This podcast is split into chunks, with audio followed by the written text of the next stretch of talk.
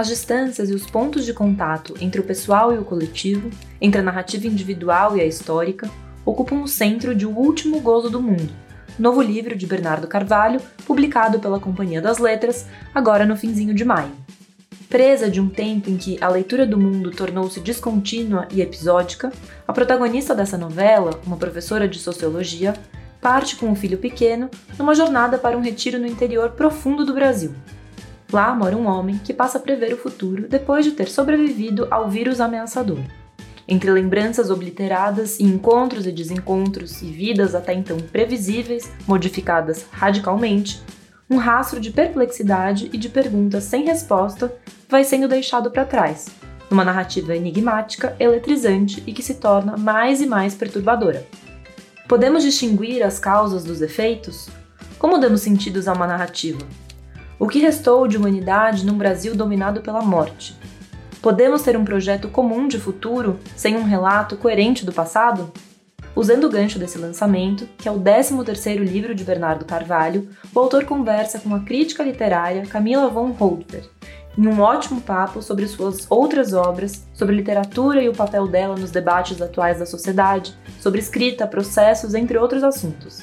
Você confere o papo agora aqui na Rádio Companhia. Eu sou Mariana Figueiredo e nos encontramos na semana que vem. Até lá!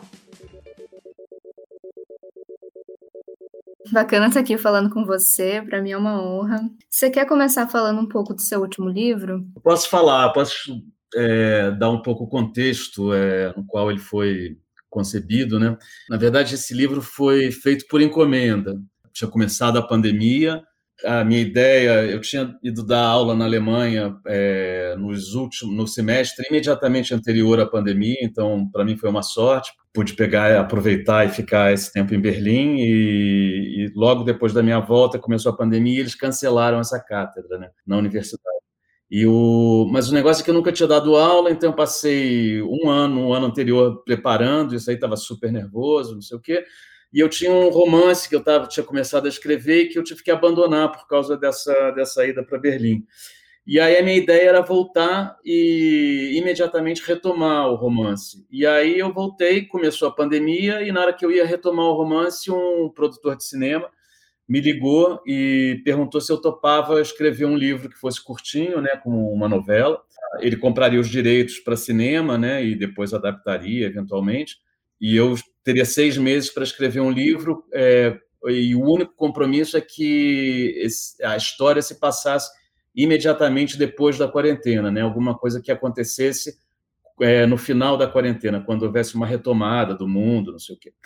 E aí eu parei de escrever o romance que eu queria escrever, né, que ainda está, que agora eu espero retomar, e aí e comecei a escrever isso aí. E o que é, para mim foi super legal, no certo sentido, porque me deu. A gente não sabia muito para onde ia, né? Começo de pandemia, tudo mais ou menos é, confinado. E aí me deu uma espécie de um eixo, de uma, de uma espécie de uma obrigação exterior, né? eu funciono bem com, com encomenda, né? Quer dizer, eu não sei se o resultado é bom, mas eu gosto de fazer livro por encomenda. Você pula uma etapa, né? Aquela etapa de autoconvencimento, que você precisa se dizer, puxa, será que isso aí faz sentido ou não faz? Você não precisa pensar nisso, porque o sentido vem de uma, de uma objetividade, né? De alguém que te propôs um, um trabalho. Então, nesse sentido, foi legal. E aí, a outra coisa é que é, tinha que ser um negócio meio distópico, né? não muito, porque seria imediatamente depois da, da quarentena. Eu resolvi usar como o tema, o próprio tema desse do, do, do, do romance, do, da novela, né? O, essa ideia da, da, impossibilidade de você pensar um futuro, né? um lugar em que você, quer dizer, vai ser uma distopia, ou quase distopia, mas é, que vai tratar justamente da impossibilidade de você projetar uma, uma, uma narrativa futura, né? uma, uma ideia de futuro. Então, foi um pouco isso. E aí foi indo, claro, no meio do caminho é, aconteceram coisas é, comigo, embora fosse confinamento, quarentena, sempre acontece, né? Quer dizer, e aí é, essas coisas eu vou incorporando ao, ao texto. Foi isso. E aí eu escrevi em seis meses, eu, deu errado o projeto do cara, ele acabou quebrando o contrato, não pagou as últimas prestações. Poxa. Então, é, é não, beleza, porque eu, eu acabei com o livro na mão e foi, um, foi bacana um pretexto, né? e ele me forçou a fazer uma coisa que eu não teria feito se não fosse o convite dele. Enfim, mas é isso. Então, tá aí. O livro é, é isso. É esse aí. Eu achei muito interessante isso que você falou, dessa impossibilidade de pensar o futuro. E porque, para mim, talvez seja uma, uma leitura meio, meio pessoal, não sei, mas ele me pareceu um livro otimista, né? Ele, ele entrega, pelo menos na minha leitura, uma promessa, uma possibilidade de futuro. Eu até diria de um futuro que não seja bárbaro, né? Para usar as palavras da, da filósofa Isabel Stengers. Então, eu não sei se isso é uma interpretação errada minha, né? Se, porque até os seus personagens falam, né? O fim do mundo travestido de reinauguração. Não, acho que você está certa. E é engraçado, assim, para mim, na literatura em geral, eu já percebi que as coisas que eu mais gosto, sei lá, eu, eu fico é recorrente, eu fico citando isso, né? Beckett, Thomas Bernard, Kafka, não sei o quê. Mas esses são escritores que é, parecem que eles estão descrevendo um inferno, né? Um fim do mundo, um, um, lugar, um beco sem saída, um lugar muito sombrio, ou, ou eventualmente, sei lá, um lugar realmente em que você está confinado e preso mas eles estão escrevendo, né? Eles falam, eles podem falar do suicídio, mas eles não se matam. Então, é, a própria literatura ela contradiz aquilo que ela está representando. E, e, eu acho que esses são os grandes caras assim do, do século XX, né? Que eles fazem uma literatura que é, é a descrição de um mundo terrível, né? Um mundo claustrofóbico, mas que é, a própria ideia de que tem alguém escrevendo sobre esse mundo contradiz a, o, essa representação, né? Então, é, e esse livro aí é um pouco um spoiler, no final das contas, eu dizer isso, mas é no final você vai descobrir quem é o narrador, quem está escrevendo, né?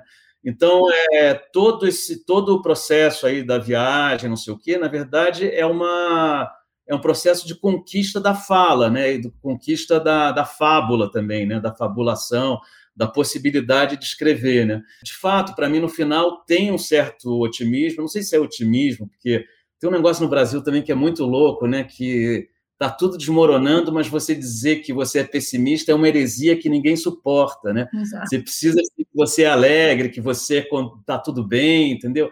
É como se tivesse o, a pulsão de seguir é tão forte né, que é você condena a, a possibilidade de uma reflexão trágica ou pessimista à, à heresia sempre. Né? Isso aí é uma coisa que as pessoas acham insuportável, né? tanto que é, a tragédia não tem muito lugar aqui para a gente, né? A representação da tragédia é um negócio que as pessoas não não não estão acostumadas com isso. Mas enfim, o, eu acho que o livro ele caminha para esse lugar que é um lugar de conquista de uma, de uma expressão literária, quase, né? da fala, pelo menos, né? e que é a história do garoto, enfim. Então, acho que, é, num certo sentido, você está você tá, é correto você dizer isso aí, porque não sei se é bem otimismo, também tem uma, tem uma tristeza ali no final, né? porque é, você não sabe o que acontece com a mãe. Tem uma, uma insinuação, né? uma alusão a, a uma resistência que é uma resistência clandestina, né? a esse mundo que a gente está vivendo. Né? A única possibilidade de resistir a isso aí é uma resistência é, clandestina, ou enfim, que é no desaparecimento dessas pessoas, né? do pai, da mãe e tudo mais. Você pode ter todo tipo de leitura, na verdade, para um lado e para o outro, como se fosse otimista ou pessimista. Acho que as duas, as duas valem. Você me lembra de uma resposta, lembra da, de uma entrevista que eu fiz com você em 2016, eu acho. E aí você deu uma resposta também falando do Kafka, também falando do Beckett. E aí você disse: se o mundo é tão horrível como o livro descreve, como é possível que o autor não tenha sucumbido e se suicidado? É o contrário, ainda consiga criar essa obra fenomenal que eu tenho nas mãos. E aí você disse que esse é o mistério, a beleza da literatura. Acho que isso se encaixa bem com o que você disse agora, é exatamente isso, né? É. Eu acho que. No meio desse. Ah, pelo menos esses são os autores que mais me encantam, né? Porque, sei lá, Camila, eu acho que tem uma coisa na literatura, e sobretudo na literatura moderna, né, depois com o realismo, realismo no início lá, que é uma ideia de representação contraditória. Né? O, o livro ele deixa de ser uma, uma afirmação moral do autor e, e passa a ser uma espécie de teatro do mundo, né? cheio de, de contradições e, e experimentações do autor. Né? E isso, é, isso contradiz a própria ideia de que, que agora a gente está voltando um pouco para ela, talvez por causa dessa crise, desse afunilamento que a gente está vivendo, de que todo livro é a expressão do autor. Né? Não, não é a expressão do autor. Ele é, a, a literatura não é um, uma asserção, né? como você pode fazer no, no jornalismo, na crítica, sei lá, sua opinião, seu... ela não é isso. Ela é uma espécie como, eu acho que ela é uma uma possessão. É como é, pode ser um clichê isso aí, mas é como se o autor de literatura, né, pelo menos essa literatura moderna, ele fosse possuído por um por diferentes vozes, entendeu? Ele é capaz de encarnar um monte de coisa. Ele é, ele é capaz de encarnar o bem e o mal, sabe? Essas coisas elas estão completamente é, indissociáveis aí no, no, no, no, no romance moderno, né? E eu acho que isso aqui é bacana. É, não é essa ideia de que a literatura é representação de um autor ou ilustração de um autor que você já sabe quem ele é, de onde ele vem, o que, que ele representa, sabe? A gente está se afunilando para esse lugar aí, né, em geral, no mundo, é no Brasil. Mas eu acho que o, a, a grande abertura, assim, a grande sei se descoberta, mas a, a literatura moderna apresentou foi a, essa possibilidade de que quem fala na literatura é sempre o outro, né? não é nunca quem você acha que está escrevendo. Né? Tá, tem um, é um cara que está possuído, é o mundo é o mundo atravessando esse sujeito. Lógico que tem o lugar dele, quem ele é, de onde ele vem, não sei o quê, mas é esse lugar atravessado por um monte de contradições, pelo inconsciente, enfim, por ideias que são se contradizem, né? Eu acho que é um, um, erro terrível isso de ler sempre um livro como se fosse a opinião, digamos, de um autor, quando não se trata disso, né? Quando a literatura é, é o oposto disso. Claro. Eu só queria voltar no que você disse antes. Você falou em pessimismo, né? A gente estava falando na pergunta anterior hum. que aqui no Brasil é, enfim, é quase um, é muito estranho falar em pessimismo aqui no Brasil. É. Você acha então porque o pessimismo é sempre necessariamente um sinônimo de inação, de apatia? Ao contrário, eu acho que o pessimismo é a possibilidade da ação, entendeu? Porque para mim me parece que o otimismo, eu associo um pouco o otimismo ao bobo alegre, sabe? É o cara que está, não é verdade, que tá, que se satisfaz com o que dão para ele. Então ele, ah, não, tá tudo bem, vai ficar bem, vai ficar, vai dar tudo certo, né? E o pessimismo ele, ele, ele tem a possibilidade é, de, de, bom, você está sempre insatisfeito, é, uma, é, um, é um lugar da insatisfação, e eu acho que esse lugar da insatisfação é o lugar da criação artística também. A condição de possibilidade da arte é você ter, é ter uma falta, entendeu? É ter, é faltar alguma coisa, não está é, não tá preenchido, entendeu? Você não pode estar satisfeito com o que te deram, você não pode estar satisfeito com o que você está vendo. Então, a minha ideia de pessimismo talvez é, não seja é, a ideia de, comum no Brasil, pelo menos, mas é, uma, é a ideia da possibilidade da criação, na verdade, da ação, e de uma ação artística, entendeu? Da ação literária. Eu acho que todos esses grandes autores aí é, do século XX, você não pode dizer que são otimistas, sabe? Vai falar Kafka, Beckett, Thomas Bernard, é, é, mesmo, sei lá, Brecht, sabe? É difícil pensar que são escritores otimistas, sabe? É, parece que o, o otimismo tem, a, tem alguma dimensão aí da, da tem um, um, componente cego, sabe? E, e, isso me incomoda muito. E eu acho que hoje no Brasil tem, tem alguma coisa acontecendo aqui que é muito peculiar, porque a gente vive numa sociedade que está desmoronando, sei lá, uma democracia que está na véspera de ser totalmente é, destrambelhada, né, é, atropelada, e as pessoas é, precisam dizer que não está funcionando, está funcionando bem. Não, fico contente que está funcionando bem. Mas como é que está funcionando bem? Porque, claro que não está funcionando bem, porque o, os princípios, parece que você, você afirma os princípios, tipo assim, bom, não pode queimar a floresta, se queimar a floresta, cai o governo. Não cai. Aí não pode se, cometer nenhum crime, não pode se envolver com, com criminosos, não sei o quê, se se envolver com criminosos, o governo cai. Não cai. Aí você fala, ah, não pode militar se envolver com política, se se envolver com política vai ser punido. Não vai.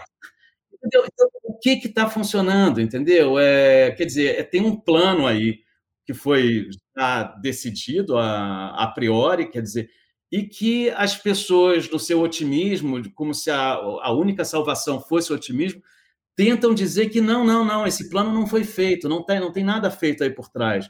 E continuam a brincar de democracia quando as pessoas que estão de fato no poder já abriram mão disso, quer dizer, elas estão decididas a, a um futuro aí, a um destino, elas têm certeza que elas vão chegar nesse lugar que elas é, planejaram, entendeu? Então, é, eu acho que o pessimismo nesse, nesse momento ele é, uma, ele é uma arma, na verdade, ele é uma, ele é uma estratégia, né? uma estratégia de guerra mesmo, não tem nada a ver com inação. Ao contrário. Uhum. Esse é o motor dessa insatisfação, então, que leva à ação. Claro, claro. Eu acho que sem insatisfação você não faz nada, né? Se estiver satisfeito, você, sei lá, deita e relaxa, porque, sei lá, não precisa fazer nada. E eu acho que assim a literatura é, e a arte em geral, né, é meio abstrato isso falando isso, mas é parece meio bobo talvez. Mas eu acho que é isso. Tem uma falta, né? Você sente que tem uma falta, não está completo, né? A natureza é bonita, é, é bonita, mas falta algum negócio à natureza, entendeu? Senão você não precisava escrever, você não precisava fazer nada. Se bastasse a beleza da natureza, né? Não precisava ter arte. Se tem arte é porque alguma coisa está fora está fora do lugar na natureza, sabe? Alguma coisa está tá errada no mundo. Então, isso é, isso é importante. E eu, eu associo isso ao pessimismo, né? Quer dizer, não é, pessim, é, não é pessimismo nesse sentido aí do senso comum, né? Mas é, um, é uma ideia de que de insatisfação mesmo, de insatisfação com o mundo. Perfeito.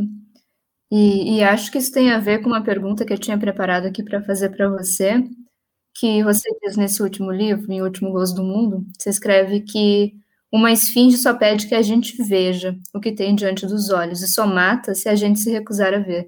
Você diria então que a literatura é uma espécie de esfinge ou ao contrário ela é uma aliada que nos ajuda a responder a essa esfinge?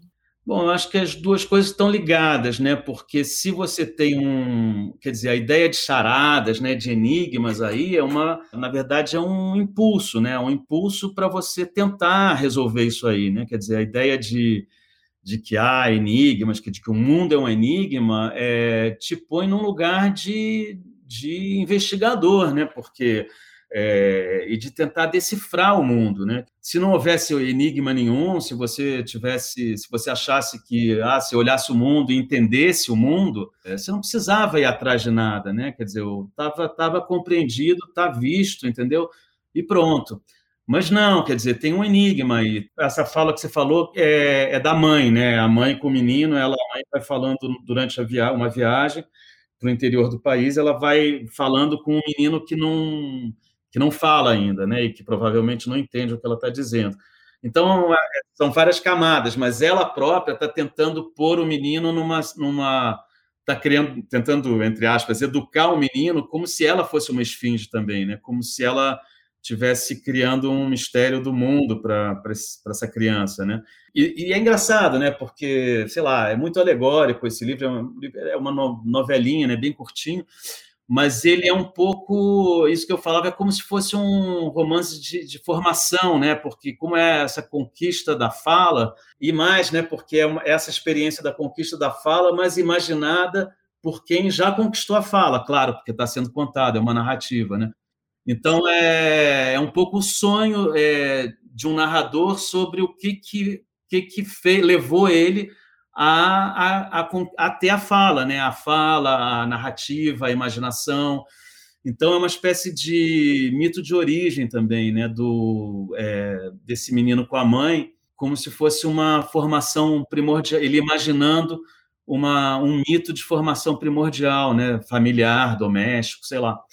Então, acho E de uma consciência também, você diria? É, acho que sim, de uma consciência também, né? E porque, quer dizer, acho que a consciência está um pouco ligada a essa ideia de narrativa, né? Uhum. De nexos, né? De você estabelecer é, equações, nexos. É, e até da memória, né, que é muito claro, presente nesse claro, livro. É, tem essa coisa da cronologia, né? E eu, sei lá, disse outro dia para uma outra pessoa que eu, durante muito tempo me incomodava muito quem dizia não, não, não existe imaginação, só existe memória. Na verdade, tudo que a gente faz é repetir, né? Então eu ficava incomodado que eu, sei lá, eu gosto do, da ideia de uma literatura que é invenção, que é imaginário, né? Que é possibilidade de criar coisas que não existem, né?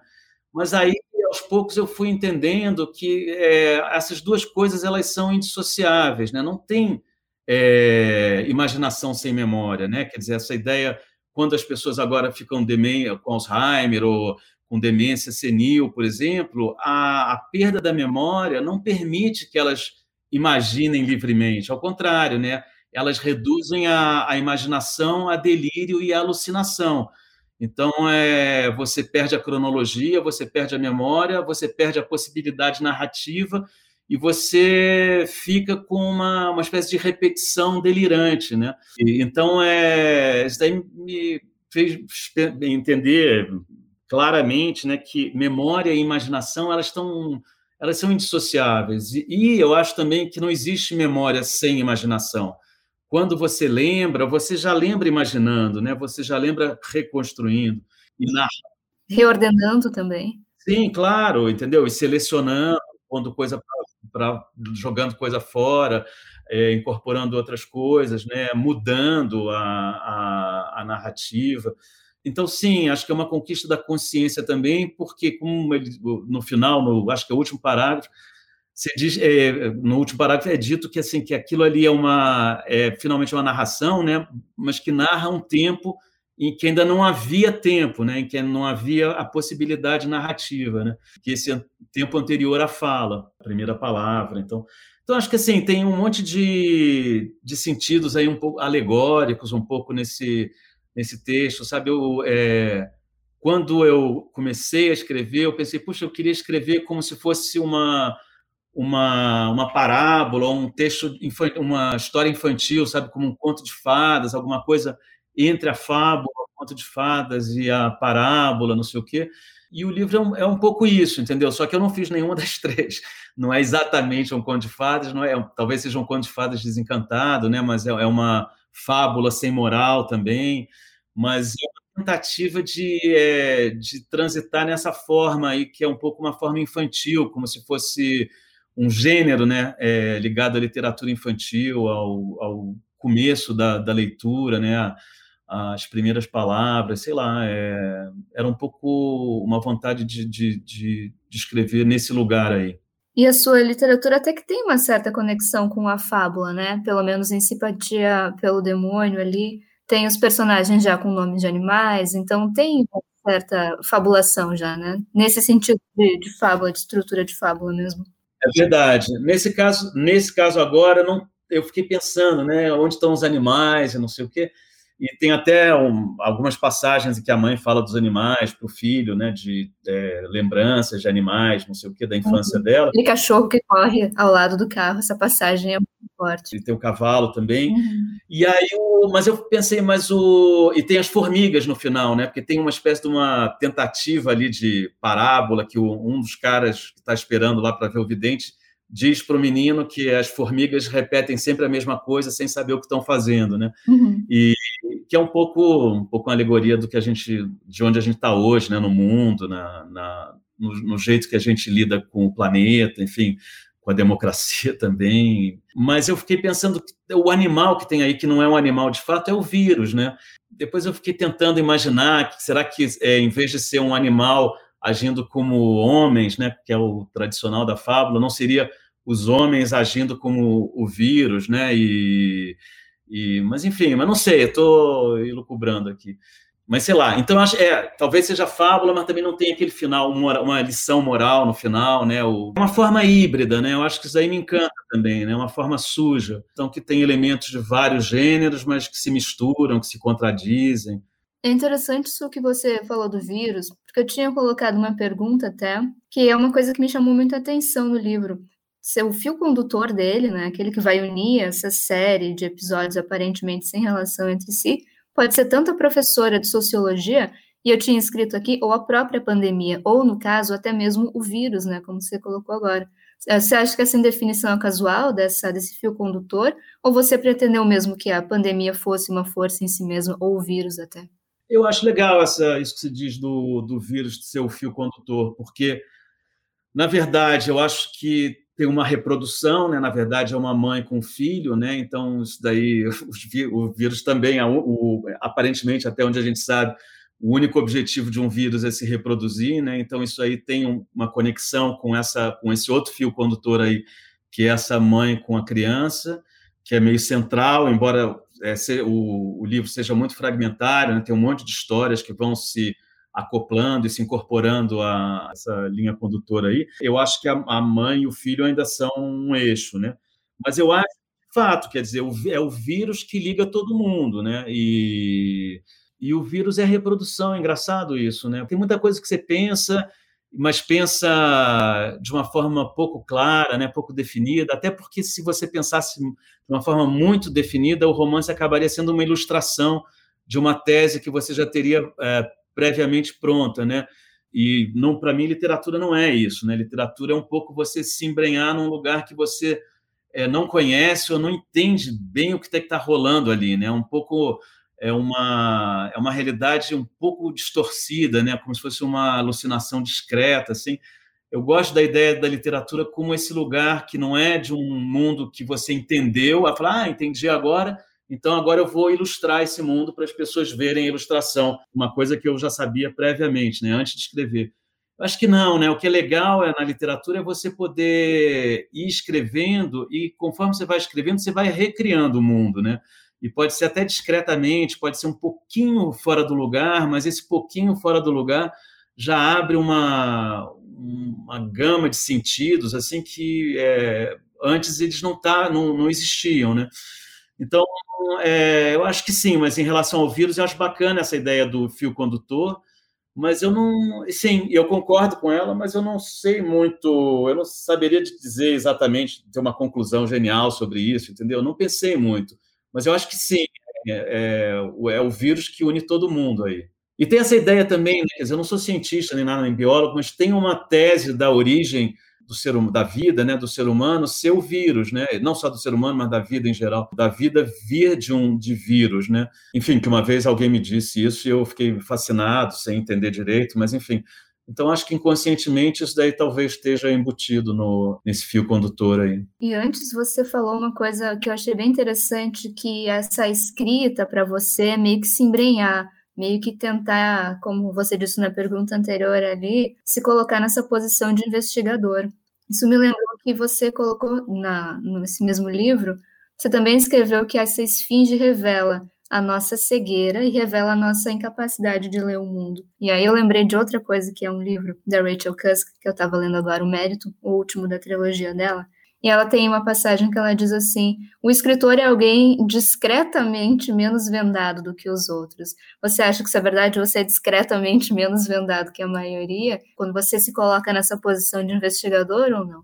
Não, eu acho, eu acho ao contrário. Eu acho, eu acho que na literatura, eu, quando falo literatura, para mim é prosa e, e, poesia, né? prosa de ficção. Eu acho que tem ali alguma uma possibilidade é, de conhecimento, de entendimento das coisas, que não é só da, do, do nível da razão, que passa por vários outros lugares, pelo inconsciente, não sei o quê. E isso é interessante estar incorporado. E isso, para mim, talvez ao contrário de outros escritores, a frase é um pouco a, e a grandeza desses escritores, sei lá, Proust, eu fico pensando, a grandeza está na, na, na, na, precisão com que aquela frase descreve um momento, um sentimento, um momento no mundo, sabe, uma, uma situação, quer dizer, tem uma precisão ali na, naquela expressão do mundo que é muito fascinante, né? Eu, ao contrário, eu fico, eu, eu não sei, eu, fico, eu me sinto atraído por uma zona nebulosa em que a frase vai me levar para um entendimento de coisas que eu ainda não entendo quando eu comecei a escrever a frase, entendeu? É como se fra a frase fosse um veículo para uma compreensão de coisas que eu não consigo ver é, antes de começar a escrever, entendeu? Então é como se a frase e o próprio livro fosse descortinando o mundo para mim. Então eu acho que não, o escritor não é menos vendado do que os outros, pelo menos no meu caso, entendeu? É tão vendado quanto, só que você tem usa um instrumento é, para entender o mundo que é um instrumento que não é simplesmente o da razão, que não é simplesmente um, uma, um instrumento, uma tentativa de aproximação direta do mundo, né? É uma é uma aproximação supermediada, né, e tortuosa assim. Então o que eu acho que é interessante no romance, qualquer qualquer romance para mim, mas enfim, nos meus que eu escrevo, é que você sem saber onde você vai chegar, você vai acabar chegando num lugar que você não tinha previsto, entendeu?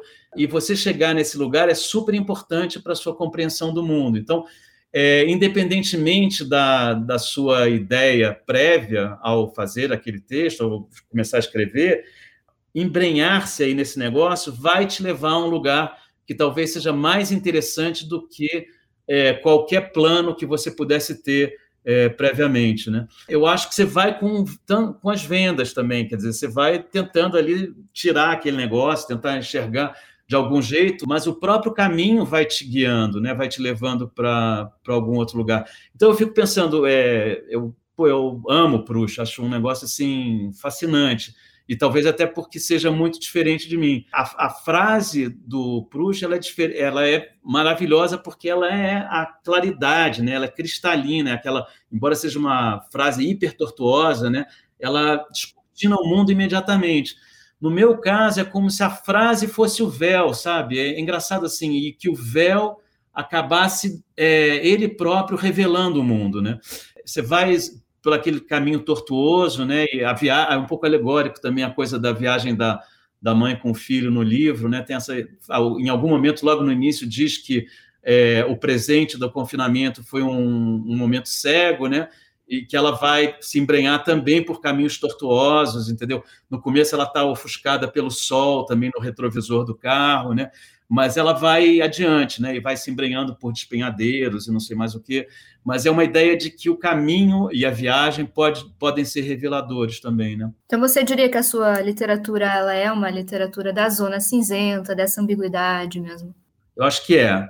Eu queria muito que ela revelasse algum negócio no final, entendeu? Mas é, isso aí nem sempre é possível. Mas eu acho que ela enfim, ao contrário de uma literatura pronta, que quando você vai na frase, ali a frase já está e é uma beleza a frase, eu tenho um gosto por essa literatura que parece que está ainda em, em andamento, em processo, sabe? E que por isso mesmo, eu diria, desculpa interromper, mas eu acho que é isso mesmo que ela é tão exigente, que ela exige tanto do leitor, porque não, nada está muito cristalino, está muito claro. E, e, e ela se autocontraduz, né? A frase começa de um jeito, e termina se contradizendo, né? Tem um tem uma espécie de gosto por, pelos paradoxos, né? Pelo pelas contradições e pelas frases como expressão da contradição, sabe? Eu gosto muito disso. Me parece muito que nesses lugares aí, nesses lugares em que as coisas parecem não fazer sentido, talvez haja uns caminhos que são muito inesperados para a gente, né? Muito imprevistos eu queria fazer uma literatura que fosse isso, né? Que fosse que na opacidade dela ela acabasse revelando uma coisa. Você sabe que eu agora falando isso, eu lembrei de um negócio. Uma vez eu falei isso para um escritor português, ele ficou super irritado, mas era fazer uma comparação do Machado de Assis com essa de Queiroz, assim. E aí você vê, por exemplo, o realismo do essa de Queiroz, aquele realismo europeu tardio, né? Porque ele chega por último ali, mas já é um negócio totalmente conquistado. A frase é cristalina, aquele português, é, sabe assim, cor, corretíssimo. E você vê aquele mundo, aquele mundo se descortina como se fosse um filme, né, um cinema, não sei o quê. E aí você vai ler o Machado, eu não sei, eu pelo menos, né, não sei se todo mundo vê assim, parece que é truncado em comparação com essa, quer dizer, tem uma linguagem ali que é truncada, porque esse, ele não pode acreditar nesse realismo transparente. O Machado ele é a linguagem, ela se revela conforme ela vai tentando revelar o mundo, ela também vai é, tropeçando, ela vai se revelando como linguagem. Então tem uma, um, o que se descortina ali é um, é um, é um, é um texto, né? Uhum. Um artifício, talvez. Claro, com artifício, com clichês, às vezes, com frases feitas, né? com provérbios, tem muito provérbio no Machado, sabe? E, isso aí no, no, essa não aparece, porque ele tá, ele quer uma transparência, quer que você entre naquele mundo como se você estivesse entrando num filme, né? E o Machado te diz assim, isso aí é impossível. E talvez o fato dele estar tá no terceiro mundo, estar tá na periferia, estar tá num lugar horrível como o Brasil, né? Que é esse lugar terrível com essa coisa é, da escravidão e não sei o quê, ele, ele nega essa alegria e essa, esse deslumbramento do, transparente do mundo, né? E aí eu acho que é um pessimismo, né? Mas é, o, é esse pessimismo da opacidade, né? Mas, e aí ele acaba revelando muito mais que o essa. Ele acaba revelando um monte de coisas políticas, é, sociais, entendeu? Das representações, é, da subjetividade, a subjetividade ali está muito mais presente, tem uma complexidade muito mais interessante, muito mais moderna do que o essa, que é aquele modelo do realismo europeu tardio, no lugar certo, sabe? Parece que o Machado está no lugar errado. Então, e as frases revelam isso, né? Elas revelam nessa. É como se fosse. Eu, alguém vai me matar se eu ouvir isso, mas é como se fosse um texto truncado. É o contrário do, do, do essa, né? Que é aquela beleza transparente. Né? Eu acho, não estou me comparando nem nada, mas que eu estou do lado desse, de, dessa impossibilidade da transparência, sabe? E eu gosto desse negócio. Eu acho que eu não poderia fazer outra coisa, não sei isso. Também eu gosto, graças a Deus, mas é o que eu posso fazer. Então, é, eu, se eu tentasse fazer que nem o essa, eu nunca conseguiria.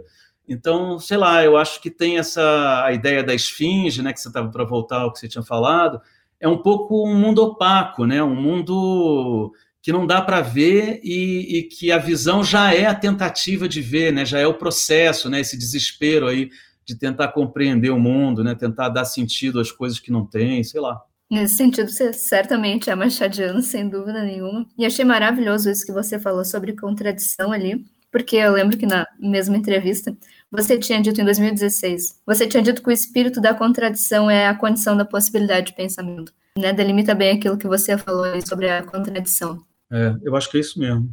Para falar da esfinge, mais ou menos, de novo, se aborda né, nesse livro essa nossa forma de ler o mundo, né, que teria se tornado, nas suas palavras no livro, descontínua e episódica. Né? O que, que, o que, que você acha que se deveria isso hoje? A qual fator por que a nossa leitura tem se tornado cada vez mais descontínua e episódica? Olha, eu não sei. Eu, aconte, foi uma coisa que aconteceu comigo, né? Durante a, a pandemia e esse confinamento, pô, fui privilegiado, fiquei trabalhando em casa, quer dizer, não tive que sair para trabalhar fora, então tudo bem. É, mas é, eu fiquei num estado que, ao mesmo tempo, era de concentração, porque eu estava na minha casa para escrever, mas, assim, quando eu ia ver um filme, eu não conseguia, eu não conseguia terminar filme nenhum, eu não conseguia. Por exemplo, as pessoas adoram séries, né? De sei. Para mim, série, eu vejo um episódio e eu não consigo ver mais nenhuma. Basta, eu já entendi o que, que é. Uhum.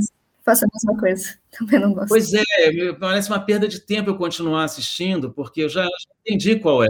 Mas no caso dos livros, não, porque eu, acabei, eu comecei a abandonar as coisas assim no terceiro capítulo, sabe? E, e para filme no meio também, como se houvesse uma combinação de concentração absoluta, né, que de estar dentro de casa, mas de dispersão absoluta também. Eu não sei se talvez tenha a ver com é, o Brasil, né, essa esse lugar que a gente está hoje, que é uma, é uma essa ideia de repetição, né? e, e de negação, de é, negação da razão é, constante, né? Você dizer, isso que eu vinha falando no começo, né? Bom, se se o governo, se o presidente faz tal coisa, obviamente ele vai cair, e aí ele não cai, sabe? E você acha, não, não, agora tranquilo, acabou isso aí, acabou essa palhaçada, não sei o quê, e não acaba. Então, essa ideia de um, de um absurdo que vai sendo criado aí, é, e que contradiz as, os preceitos é, mais básicos da razão, sabe, de um, de um, movimento racional, não sei o quê, talvez isso aí tenha me posto nesse lugar que é um lugar de, de hiperdispersão, né? E aí eu, sei lá, eu resolvi, é, achei que talvez isso aí fosse o momento que a gente estava tá vivendo. Eu não sei se isso é geral, né? Eu acho que sim, acho que tem muita gente se queixando da mesma falta de, de atenção ou de concentração ou da dispersão mesmo. Acho que é mais uh, generalizado mesmo. É, e depois é uma outra, uma outra coisa que parece que o mundo está pedindo a sua, a sua participação, está tá exigindo a sua responsabilidade na, na, no que está acontecendo, e não só no Brasil, mas no mundo, sei lá, destruição da natureza, destruição do planeta, não sei o quê. É como se, o, se esse momento, que parece um momento terminal, não sei o quê, não sei se é, mas enfim, é, tivesse é, convocando a sua participação, dizendo, cara, é, faça alguma coisa, sabe? E ao mesmo tempo isso aí te confronta com uma, com uma impotência absoluta, porque você não consegue dar o primeiro passo, né? Porque é muito grande. E os passos, quando se dá, eles vão sendo é, contrariados por uma realidade, por uma racionalidade louca, né? Como eu dizia, bom, se alguém comete um, sei lá, uma autoridade comete tal ato por é, princípio racional, não sei o quê, republicano, isso acabou, entendeu? Agora já sei qual é o, o, o sei lá, a conclusão dessa, desse movimento aqui. E aí essa conclusão ela não acontece e você volta para a casinha, para a primeira casinha do jogo, sabe? Então é isso aí parece que está te demandando, demanda uma, uma participação pessoal como se você fosse responsável por esse, por, pelo que está acontecendo, e ao mesmo tempo é, te confronta com a sua impotência. E isso eu acho porque, assim, sei lá, até muito pouco tempo eu achava, sei lá, que, bom, o, é, os juristas cuidam da lei, os políticos cuidam da política, os médicos cuidam da medicina, sei lá, os engenheiros é, cuidam das construções, não sei o quê, e de repente tudo começa a desmoronar e os médicos não fazem seu papel, não é verdade? Quer dizer, fazem, muitos fazem, mas uns tantos não fazem, né? Então, é, os políticos não fazem seu, seu papel, o, sei lá, o, os juristas acabam não fazendo seu papel e as coisas vão desmoronando e, e, você vai assistindo aquele negócio, o mundo se desfazendo, né, se esfacelando, e isso parece que te convoca pessoalmente, mas você não tem capacidade. Eu não sou médico, não sou jurista, não sou político, não sou nada. Então, é, você tem noção de que as coisas estão dando errado à sua volta, que está tudo desmoronando, mas você é incapaz de tomar a, a, as rédeas na mão porque você não é nada daquilo, entendeu? Só que cada elemento, né, cada é, ator está contradizendo seu papel, né? Ou está abandonando seu papel, sei lá. Então isso é, eu acho que esse mundo te põe num lugar que é um lugar muito disperso, né? Uma vontade louca de agir e ao mesmo tempo uma, uma impossibilidade. Seu lugar de ação seria então a própria escrita, não é? É, eu acho que sim. Quer dizer, na verdade, quando eu, quando eu ainda não estava tão disperso, quando eu estava tranquilo, é, eu acreditava que sim, entendeu? Que bastava eu escrever, entendeu? Bastava eu fazer o que eu tinha que fazer, que era, que era isso. Mas hoje parece que tem essa falta, ela, ela ganhou uma aquela falta inicial que eu falava de que te leva a escrever e tudo mais, ela ganhou uma dimensão generalizada, né? Ela tomou o mundo, né? Ela tomou conta do mundo é, sei lá, quer dizer, tem uma espécie de, um, de uma desrazão é, que vai contaminando tudo, né? E você e você assiste esse negócio, todo mundo assistindo isso, perplexo e sem conseguir agir. Então, é, parece que a, o seu papel ele, quer dizer, é, te exigem, ou sei lá, eu me exijo, né? Mas é como se estivessem te convocando para uma coisa que você não pode fazer, porque você não tem é, condição de fazer isso aí, você não você não foi treinado para isso, você não foi preparado para isso. Eu gostaria muito de voltar à minha concentração de que basta escrever, né? Mas é, tem uma consciência hoje, talvez esteja na, na raiz dessa dispersão, de que não basta mais escrever, né? Isso é terrível também. Você acha então que que a literatura se esvaziou hoje em dia? Eu, eu, continuo, eu continuo fazendo, né? Então tem uma luta aqui para continuar dando sentido à literatura. Eu, eu, acho que essa luta sempre teve presente, ainda mais num país como o Brasil, para você escrever, e é um país, sei lá, totalmente desestruturado, né? Com uma educação sempre desestruturada, mas que agora mais do que nunca, né? Porque tem uma política de desestruturação da, da educação, mas um país em que as pessoas são iletradas e de propósito, né, e que a, e a, e a elite que poderia ser letrada também não tem o menor interesse em se, em se em ler, né, em, em, em se tornar culta, ou sei lá, se tornar mais inteligente, mais menos ignorante, é uma elite muito, muito ignorante, né, muito pragmática no, no sentido é, do seu patrimônio, né, mas muito, muito ignorante no sentido do, espírito, né, da, do intelecto, não sei o quê. Para você escrever num país que nem esse, quer dizer, você precisa de, um, de, um, de uma força de autoconvencimento muito grande, você sempre precisou, né? E eu acho que hoje isso aí, isso aí tomou um lugar, é, sei lá, incrível, né? É isso que eu. Você tem que ter muita força de autoconvencimento para seguir fazendo que as coisas nas quais você acreditava. Por outro lado, eu acho que também a gente está entrando num outro mundo que era que a gente falou no início também, que é um mundo de representações diretas, né, de expressão direta do, da sua experiência social, é, racial, de gênero, não sei o quê. Então, isso, o sentido tá migrou para esse lugar aí, né? Então, sei lá, se eu sou gay e não sei o quê, eu ah, o sentido que eu dou porque eu escrevo é a expressão da minha experiência de gay, entendeu? É, só que eu, como escritor, não estou interessado nisso.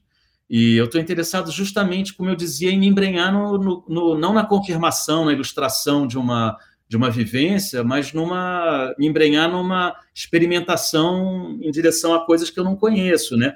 E que podem é, trazer sentidos que não são os sentidos que eu já tenho por causa da minha vivência. Então, sei lá, eu acho que o tipo de literatura que, tá, que me interessa ele está cada vez mais em conflito com um pensamento, uma perspectiva literária que talvez, que sei lá, que seja meio antagônica a, ao que eu ao que eu penso sobre literatura, o que eu gostaria de escrever, né?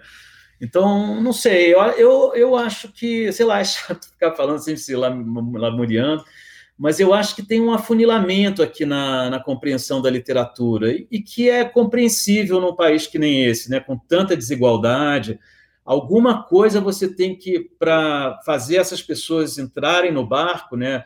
essas pessoas que estavam abandonadas, né? O, o, os iletrados, né? os que foram abandonados pelo Estado brasileiro, pela educação brasileira, para você incorporar essas pessoas, é, é, é, compreensível que haja uma reconfiguração do entendimento aí da literatura, né? O problema é que, para mim, é, é uma reconfiguração que não me interessa, é, mas, eu, mas eu entendo que politicamente isso aí talvez seja necessário. Mas o, o que eu tenho para escrever não, não se encaixa nesse lugar, né? E, não, e talvez não seja compreendido aí também, não sei. É, gostaria que fosse, mas sei lá, talvez isso daí também seja um, um período, né? Seja uma coisa passageira e sei lá, não sei muito o que te dizer. Em outubro de 2020, você escreveu na sua coluna da Folha de São Paulo que, enquanto o país derrete, falar de literatura pode parecer faltar com o sentido de urgência. Você disse, mas é exatamente o oposto. Uh, ah, Para você, naquela coluna, você disse que falar de literatura é uma questão de direitos concretos e uma questão de possibilidade de futuro, né?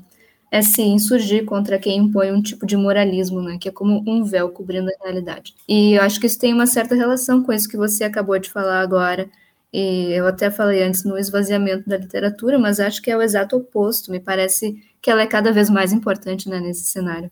Eu acho que sim, entendeu? Meu único medo é, tudo bem, eu acho que tem uma luta aí, é, fico tentando fazer um negócio, não sei se faz sentido ou se cada vez faz menos sentido, mas me interessa justamente é, lidar com, com um tipo de, de experiência literária que não, não, não esteja garantida de saída, né? Quer dizer, que você que o erro esteja é, é, que o erro faça parte desse negócio, né? Que a contradição faça parte, né?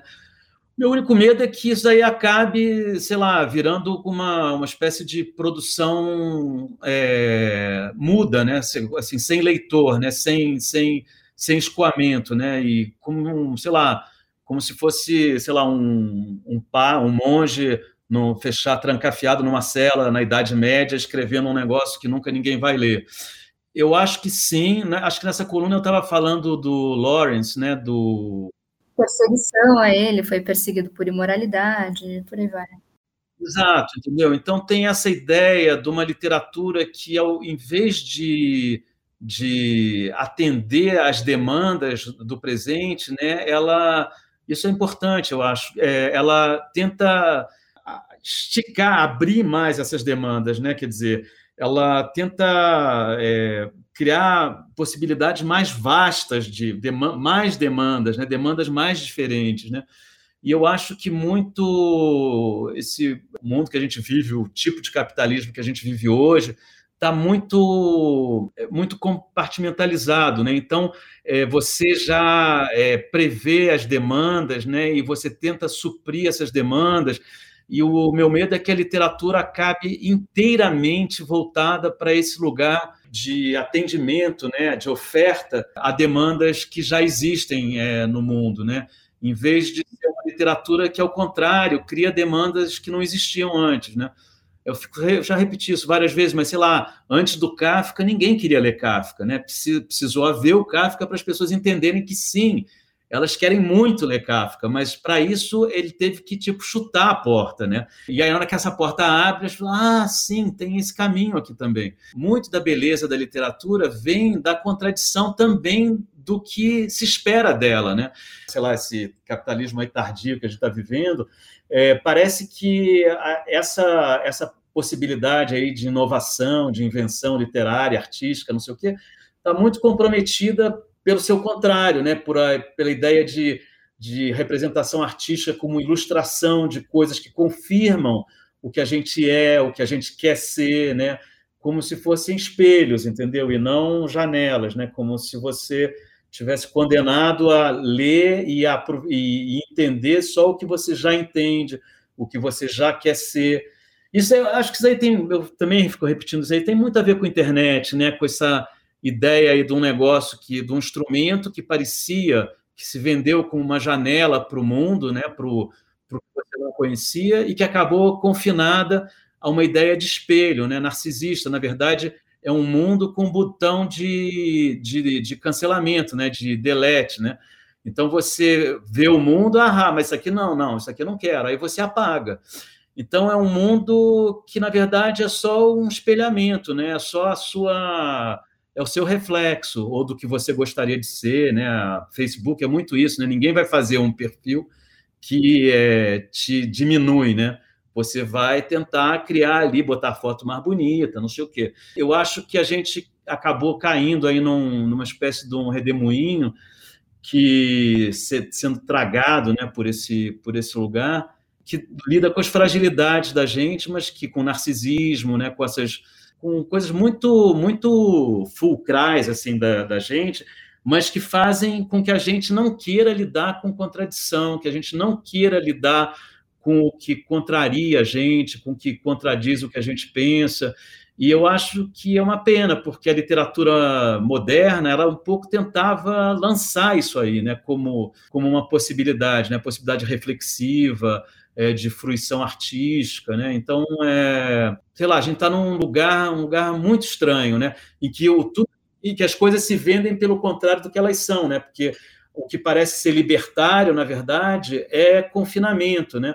Você acha que você é libertário na hora que você defende uma identidade que você, da qual você é muito, você tem muito orgulho, mas na verdade o difícil não é defender o que você quer ser. O difícil é você defender um, um, um você se confrontar com o que você não é, né?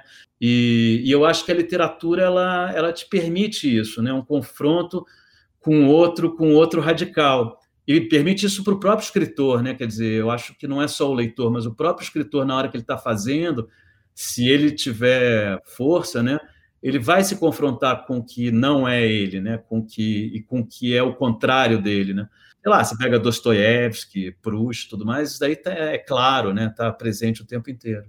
Você já escreveu que isso, essas novas práticas, elas infantilizam o leitor, né? Você ainda acha isso? Que é uma espécie de infantilização do leitor, essa representação imediata? Eu acho que é uma infantilização do mundo em geral, né? Que se você é, pegar até o, o, os eleitores, né? Eleitores de Bolsonaro, por exemplo, no Brasil, você percebe que é uma gente muito infantilizada, né? Com, com algumas exceções, que são o que eu chamaria dos manipuladores, né, que são as pessoas que estão entendendo o que, que, tá, que eles estão fazendo ali, muita gente me parece que é como se fosse a própria ideia de chamar o Bolsonaro de mito, né, tem uma tem uma espécie de uma pulsão é, de, de, infantilismo, né, de infantilização aí, é, que é muito presente, né, e que tem a ver com, eu acho que tem a ver com suicídio, tem a ver com uma, uma pulsão masoquista também, sabe? Você se entregar à, morte, a quem vai te matar, mas como uma criança, né, pedindo ajuda. É que nem você, aquela coisa do, do torturador, né, do, da vítima com o torturador, e acabar desenvolvendo ali uma, uma relação de, de submissão, de amor na submissão, né? Eu acho que, sei lá, eu vejo muito isso na, não é, não é só o leitorado, não são só os leitores, sei lá, mesmo aquela, aqueles americanos que invadiram o Congresso, você fantasiados e não sei o quê, é hiper infantil, né? Quer dizer, tem um monte de é uma, uma perspectiva do mundo completamente fantasiosa, como se fosse uma coisa meio é, literatura fantástica, meio medieval, meio tem uma ideia de heroísmo, né, de messiânica também, de salvar o mundo, tem uma, uma presença religiosa muito grande, né, aqui no Brasil também, né, então, tem esse negócio meio de uma fantasia medieval é, relida né, na, é, hoje, mas que põe o, os sujeitos num lugar que é um lugar que não não não permite é, é, lidar com a contradição, não permite ser adulto, né? porque o, eu acho que a ideia do, da idade adulta é justamente essa: você entender que você vai lidar com a contradição o tempo inteiro. É isso que é duro, né? E porque na infância você está protegido, você está protegido por pais e não sei o quê. E parece que essa gente toda está em busca disso, né? De não lidar com as contradições e encontrar de novo um pai, ou sei lá, uma mãe, sei lá o quê, mas enfim. Perfeito isso que você disse. E até acho que que tem bastante relação com outra pergunta que eu tinha preparado aqui, que você escreve no, no mesmo livro. Você diz que na falta de imunidade ao vírus, mais de um terço da população tornou-se imune à realidade. Você acha, então, que esse impulso negacionista tem origem no medo ou na intuição da própria fragilidade? Talvez na tentativa de encobrir essa fragilidade? Eu acho que sim. Eu acho que tem duas coisas. Uma é o negacionismo, para mim, me parece muito claro que é uma impossibilidade de encarar a morte, né? E não é à toa que o negacionismo tem a ver com o fim do planeta, né? Dizer que não, não, não está acabando na, na, coisa da Covid, não, as pessoas não estão morrendo. Mas o estranho é que, é, na verdade, o, o negacionismo ele é a produção da morte, né? Em uma infantilização, né? Eu não quero lidar com isso, mas ao mesmo tempo essa essa infantil, é, na verdade eu não tenho capacidade de lidar com isso, né? Na verdade é assumir eu não tenho estômago para lidar com a morte, entendeu? Eu não tenho força para enfrentar esse negócio, então eu vou matar os outros. Isso é que é estranho, né? Que é essa inversão. E eu acho que aí nesse meio tem, de novo, tem os manipuladores e tem os, é, os que são vítimas, entre aspas, né? aspas. Eu acho que tem uma gente que é, se deixa infantilizar porque realmente diz, ah, é barra pesada demais, não tem saída, não tem, é a morte, eu não quero ver, entendeu? Vamos fingir que não está acontecendo. E tem o cara, e o título do livro é um pouco isso, né? O último gozo do mundo, tem uma hora que se fala, menciona isso aí. Tem o cara que é aquele que entendeu, bom, vai acabar, o mundo vai acabar, sei lá, o planeta vai acabar, não tem volta, tá difícil, não é a volta de, demandaria um realmente dar um cavalo de pau comportamental, de sociedade, tudo mais que a gente não tem condição de fazer em conjunto, né, como civilização. Então, beleza. Então é o seguinte: eu vou desfrutar ao máximo, eu vou tirar do mundo, desse mundo final aqui da morte, tudo que eu puder para mim, para mim, para minha família, para os meus filhos, não sei o quê. Então eu acho que tem, acho que nesse lugar do negacionismo tem esses dois caras, tem o cínico que entendeu o que está rolando e que usa o negacionismo um pouco para se dar bem, é um pouco, é claro, suicida também, mas enfim, ele falou mais cínico, né? Bom, é, desenganado, eu vou morrer mesmo, todo mundo vai morrer, então vamos aproveitar. E tem o cara que é a maioria, eu acho, é, que entra nessa jogada por incapacidade de encarar a contradição. E isso que eu falava também dessa esse, mundo ele convoca você para uma ação que você não tem condição de realizar. tá tudo desmilinguindo, né? As pessoas fazendo tudo errado nos lugares onde elas deveriam estar tá fazendo o bem, né? as coisas certas e tudo mais. Está todo mundo fora do lugar e, e, a, e essa consciência está te convocando a agir, mas você não consegue porque é grande demais. Você não é, você não foi feito para isso, né? O negacionismo entra como uma, uma espécie de um do band-aid ali, de uma venda. Ele é a paralisação, né? Talvez a inação completa. É, mas é providencial, né? Porque é um sofrimento que assim, eu não vou aguentar. Outro dia um amigo meu me disse, é, me disse, olha, se eu fosse que nem você, e ele estava dizendo que eu era, tipo, só via o mal, só achava que o país estava sendo destruído, não sei o quê. Se eu fosse que nem você, eu não conseguia acordar todo dia.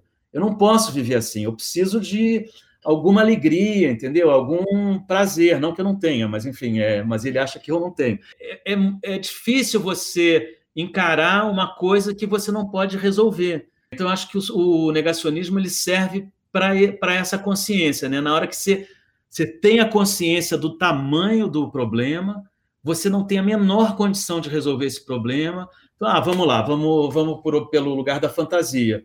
E aí pode ser tanto por infantilidade, né? Você fala, bom, melhor assim, não tem condição, ou pelo cara que tem consciência absoluta do que está acontecendo, do, do grau de responsabilidade que ele tem nessa, nessa destruição aí, e que ainda assim diz, dane-se o outro, entendeu? Eu quero me dar bem. E é um pouco a elite brasileira, né? Quer dizer, tem uma desigualdade no país que é insustentável, o país não vai continuar existindo com essa desigualdade, não tem condições de uma sociedade é, sobreviver assim, mas o cara diz: eu não quero abrir mão do meu lucro, eu não vou abrir mão do que eu ganho, do que eu sempre ganhei.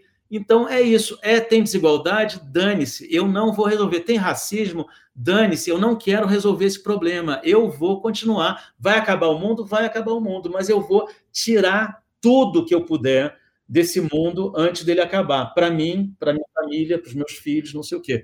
Então, esse daí também está no livro, que a ideia que tem essa organização clandestina aí, que começa a se organizar contra é, esse cara que é o cínico da consciência de que ele vai tirar o último gozo do mundo, né? Uhum. E nesse cenário aí, eu sei que é uma pergunta muito abrangente, mas nesse cenário, que tipo de futuro você vê para esse país?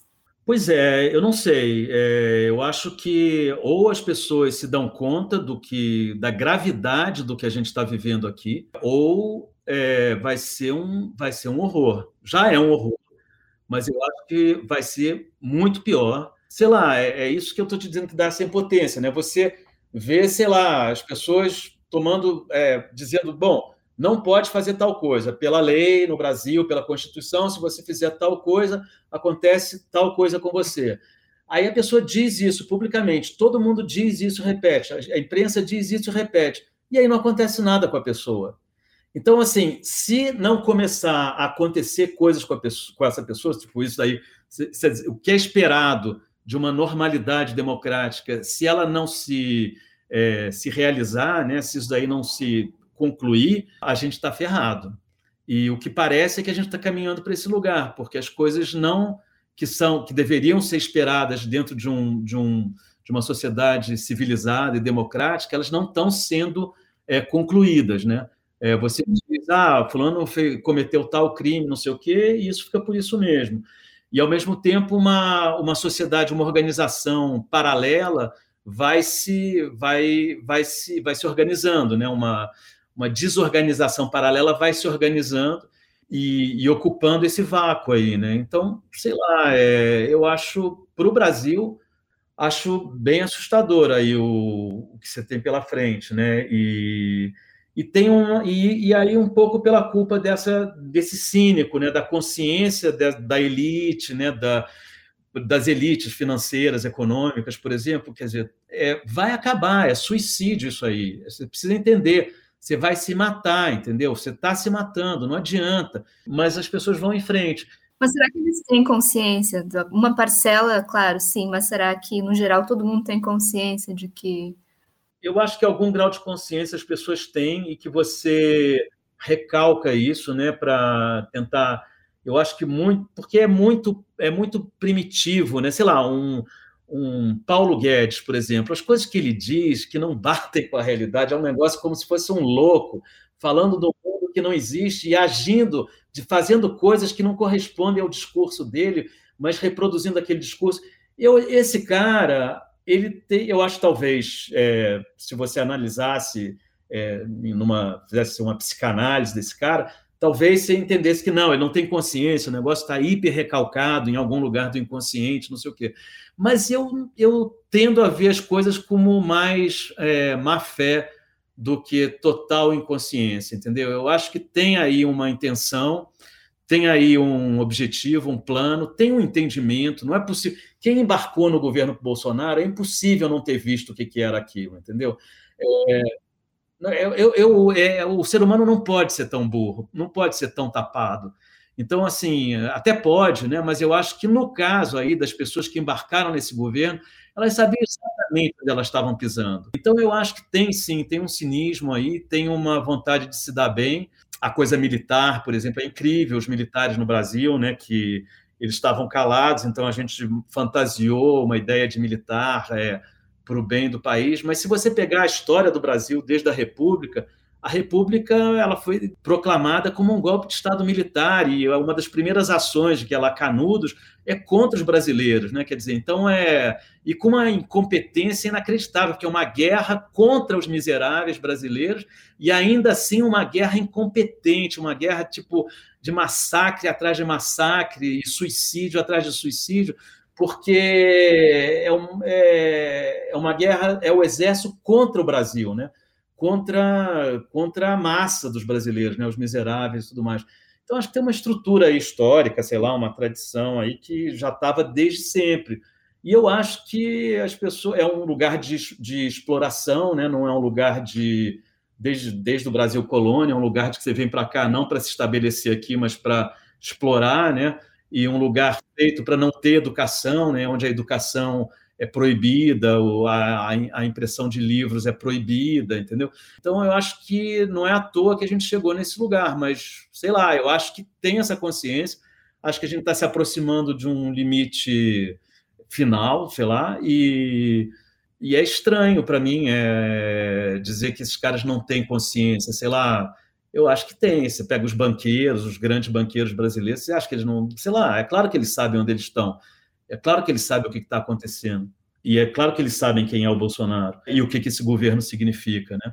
Você escreve ali no livro, né? Ou você trata o, a pandemia como o fim de um estado que antes parece de, parecia definitivo. Você acha que a gente chegou no final de algum estado, não só com a pandemia, que antes parecia definitivo? Nesse, nesse pensamento aí do livro, o que mais me, me mobiliza é que de alguma forma a gente, eu fico falando que não tem cegueira, não tem burrice total, mas a gente foi muito burro também, né? A gente foi muito cego, né? Durante muito tempo. Parecia que estava tudo bem, né? Enquanto a gente, sei lá, ouvia bossa nova em Ipanema, não sei o quê, as pessoas estavam sendo assassinadas na, nas periferias, não sei o quê. Então, acho que querendo ou não, houve uma certa cegueira, uma certa um certo conforto ali, sabe, no, no privilégio, que permitiu que isso chegasse aqui. Então, a ideia de que o. É, é desse mundo que parecia. É, como é que você falou que é, no livro que parecia permanente, né, que parecia. É um estado que parecia definitivo, na verdade já era uma grande ilusão. Né?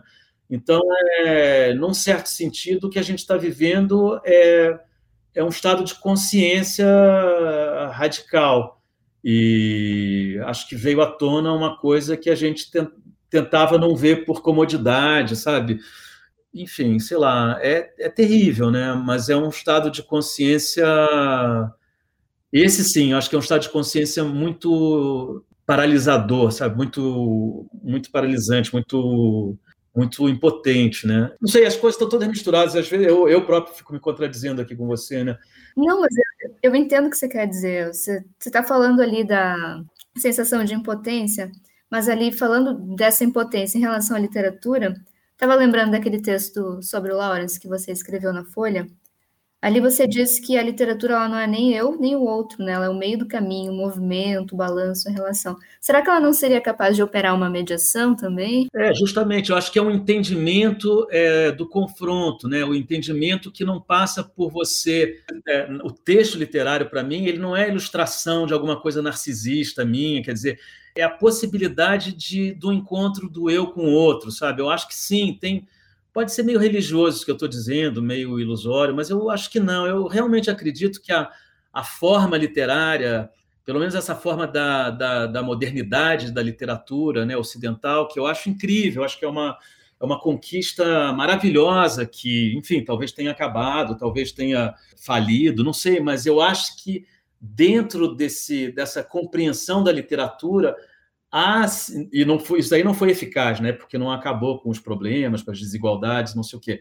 Mas eu acho que há sim potencialmente esse encontro do eu com, com o outro que contradiz o eu, entendeu? Com esse encontro com a morte, sabe? Com o real, com esse confronto com as coisas que que você não quer ver, com as coisas que você não quer, com as quais você não quer lidar. Então, quando eu te falava dessa coisa da opacidade, né, eu acho que a opacidade ela, ela vai te levar, porque a transparência é um pouco o mundo que você quer ver, né? Você cria ali, você desenha, você representa o mundo é tal qual você imagina esse mundo, né? Você vê qual, tal qual você vê esse mundo. Mas a opacidade não, ela te leva por caminhos tortuosos nessa frase truncada, não sei o quê, para tentar ver uma coisa que você não está conseguindo ver conscientemente, mas que você pode é, representar ali de alguma forma que não seja totalmente consciente, né? que passe pela inconsciência, que passe pelo inconsciente, né? passe pelos seus desejos. Né? A ideia do desejo, para mim, é, é muito importante, porque o desejo é uma contradição, né? ele é uma contradição à própria identidade. Né? O desejo é como se você tivesse um demoninho dentro de você te obrigando a fazer coisas que nem sempre você gostaria de fazer, ou de dizer, ou de, enfim, lugares que você talvez não quisesse visitar, mas você quer demais visitar aqueles lugares, né? Então, essa ideia do desejo como uma possessão, né? como um, um elemento que você tem, que você, todo mundo traz dentro de si, mas que te, te contradiz, né? É, e essa é uma ideia um pouco religiosa, cristã também, mas enfim, que eu acho que tem uma, uma positividade aí muito grande, né? O, na ideia cristã você vê isso assim para tentar calar esse desejo, né? Eu acho que ao contrário, o interessante é você deixar fazer esse desejo falar, né? E porque ele vai falar o contrário do que você quer dizer, né? É como é como uma possessão mesmo, né? E eu acho que a literatura tem isso, né? Como a gente falou no início, né? Da, dessa coisa de ser atravessado por diversas vozes e ser atravessado pelo mundo, né? Eu acho que a literatura é como se fosse você, quer dizer, alguém falando em você, né? E, ou várias pessoas falando em você. E eu acho que isso aí tem a ver com desejo, com inconsciente. Por isso que é tão, para mim, tão terrível. Eu sou totalmente a favor das lutas identitárias na sociedade, entendeu? Claro, é tipo, tem que haver, entendeu? Tem que haver justiça, tem que acabar a desigualdade. Não tenho a menor dúvida, não tenho a menor dúvida em relação a isso.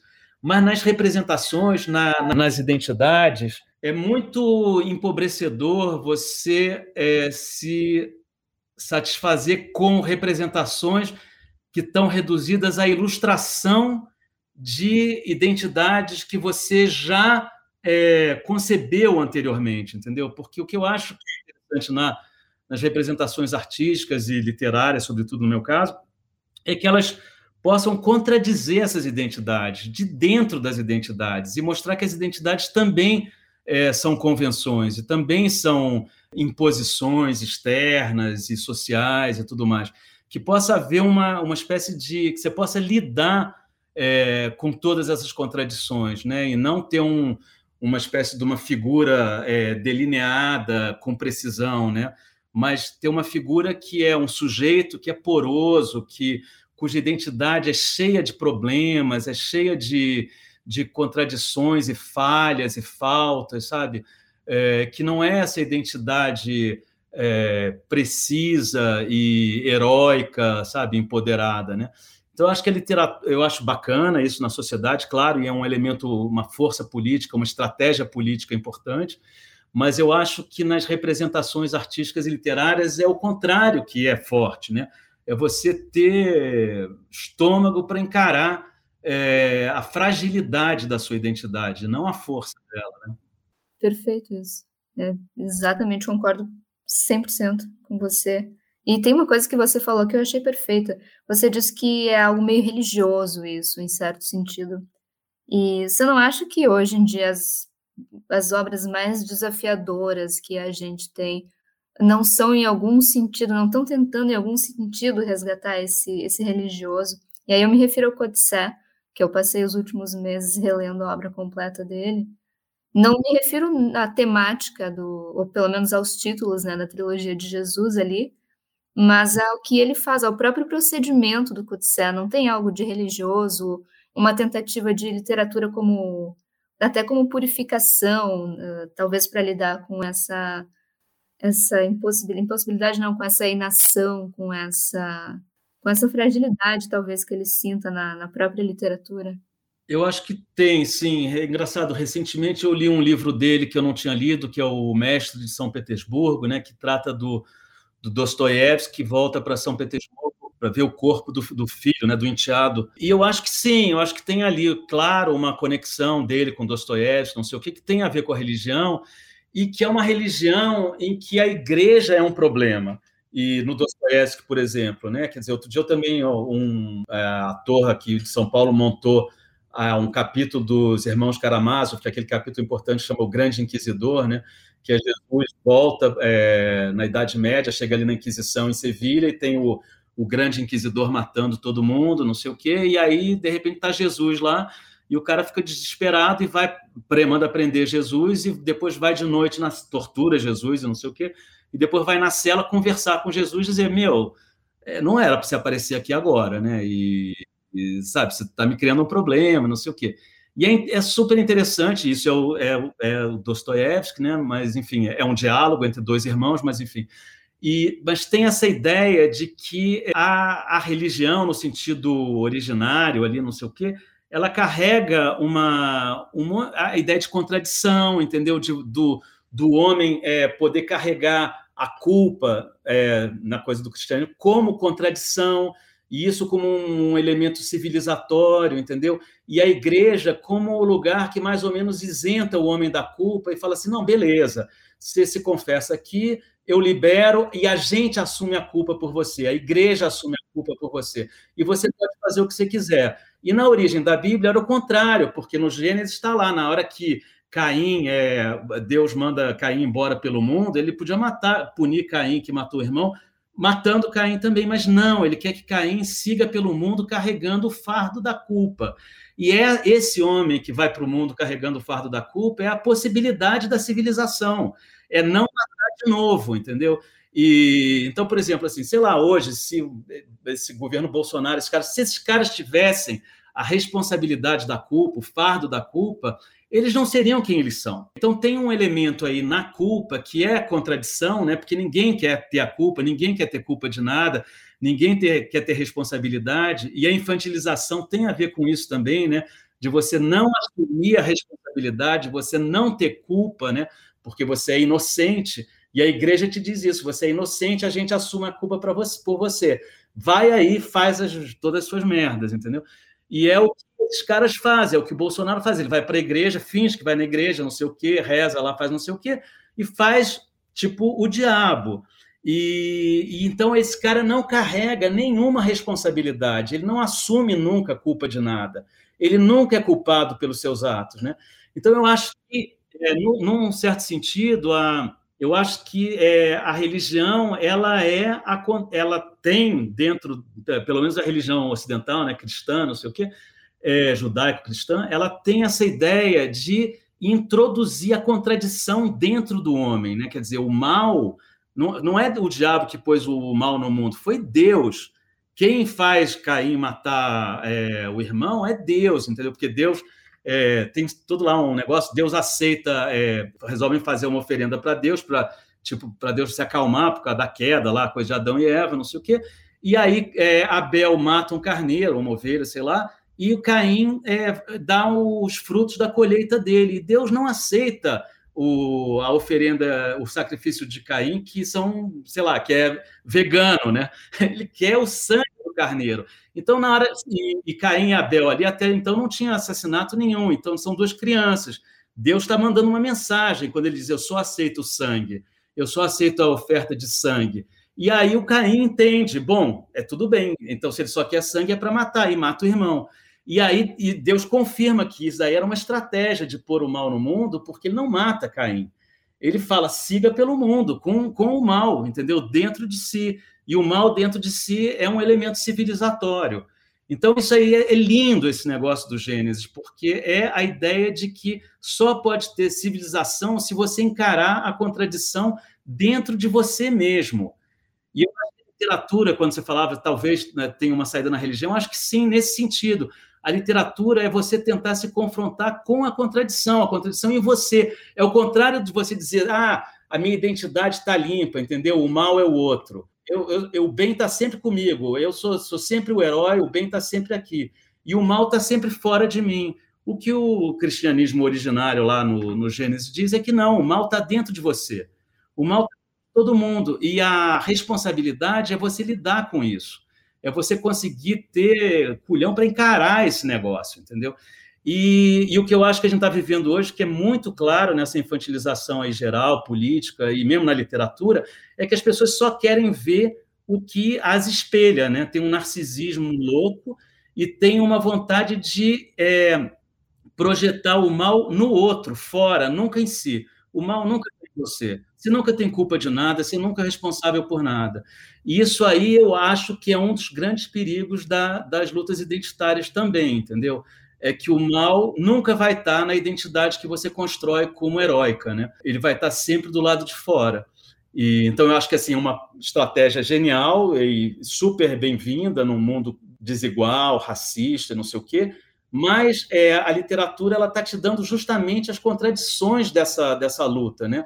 E, e, na hora que você resolve submeter a literatura, sei lá, as configurações prévias, as estratégias prévias, preceitos aí identitários, você está tirando da literatura uma força política e, e artística incrível, né? que é essa de confrontar com o mal em si. Exatamente. Eu acho que as, as melhores, os melhores livros que têm surgido, a melhor literatura que tem surgido, isso nos últimos dez anos, tem muito a ver com essa questão de culpa, responsabilidade, mesmo que seja de uma forma mais enviesada, como no caso do Codicé. E eu acho que a sua literatura se encaixa muito bem nisso, nos últimos anos, não só esse último livro. Você diria que tem uma conexão ou, ou não tem? Ah, eu gostaria que tivesse, porque é, uma, é um negócio que eu sinto muito forte, né? Quer dizer, eu acho que a ideia de, de e, sei lá, o Simpatia pelo Demônio tinha a ver com isso, né? Um, um cara desesperado tentando botar o mal para fora, né? Mas sabendo que ele carrega o mal nele, né? Eu acho que o mundo seria muito melhor se as pessoas é, tivessem condição é, de, de, de, encarar as contradições, né? as suas contradições, né? conscientemente. Né? Então, sei lá, eu, é, é, é eu não estou dizendo que a literatura seja uma espécie de terapia uma, ou um instrumento para tentar fazer as pessoas verem a contradição em si, não sei o quê, mas eu acho que ela ela representa esse lugar, entendeu? Ela representa esse lugar aí humano de, uma identidade que está, sabe, assim, atravessada por, por coisas que, que, que ela não quer ver, que ela não é, que ela não gostaria de ser, né? É essa literatura aí que mais me interessa mesmo, né? E Dostoiévski um pouco tá é isso, né? Quer dizer, é um cara quando se lê ali, ah, é um cara atravessado por um, embora seja um cristão lá com as ideias próprias dele, tentando defender uma coisa ou outra, volta e meia a, contradição atravessa ali e os personagens eles estão se chocando uns com os outros, né? E com isso o próprio Dostoiévski acaba tipo embrenhado naquela naquela naquela luta, né? Naquele naqueles dilemas todos, enfim, de consciência e tudo mais. Então, bacana. Na verdade, é uma pergunta que não tem relação com o que a gente disse antes, mas que acho que pode gerar uma boa resposta aí, talvez até algumas leituras para quem está ouvindo. Você lê ficção especulativa? É, especulativa como ficção científica, sim, não? É, uhum, nessa linha. Olha, é engraçado, né? Porque quando eu era pequeno, minha mãe e meu pai se separaram muito cedo e meu pai é de São Paulo, minha mãe é do Rio e ela voltou para o Rio e comigo e eu fiquei, e fiquei vivendo com minha mãe e era uma coisa ali muito simbiótica, né? Eu sou filho único, uma coisa bem edipiana e tudo mais. E minha mãe é, sempre gostou muito de ler um, esses livros assim de, ela lia em inglês, mas esses livros de populares, assim, quase de banca de jornal que são era romance policial e ficção científica. Então, assim, durante a minha infância, muito tenra mesmo, quando eu era bem pequeno, ela lia, e como a gente era muito ali simbiótico e sozinho, talvez, é, ela me contava as coisas que ela lia. Né? Isso aí tem a ver até com esse livro agora, com a coisa da mãe contando para o filho no carro. Ela ia me contando, quer dizer, ela ia lendo, ela lia, sei lá, livros de ficção científica, clássicos às vezes, sei lá, e, e ela me renarrava é, a maneira dela, com o filtro dela. E aquilo ficou. Eu, foi um encantamento aquele negócio. Eu fiquei, eu sempre fiquei deslumbrado, eu guardava histórias, não sei. Tem um monte de histórias que eu nunca vou esquecer, tipo um cara que desce num planeta e o planeta é super inóspito, super cheio de pó, poeira, deserto, e pouco a pouco ele vai se, é, se acostumando com aquilo, até que no final ele, ele se sente em casa, entendeu? E o que o chuveiro, quando ele abria, que caiu uma poeira em cima dele, ele já agora já cai uma água maravilhosa, não sei o quê. E aí o narrador se distancia, e na verdade o que houve desde o do início era um processo de metamorfose, e o cara se transformou num réptil, por exemplo, entendeu?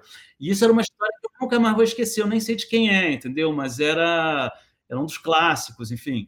E então ela, ela lia essa, essa literatura de segunda segunda linha, talvez, sei lá, para ser preconceito, um pouco preconceituoso, e lia, mas lia numa, numa segunda visada, né? ela lia numa espécie de uma reinterpretação.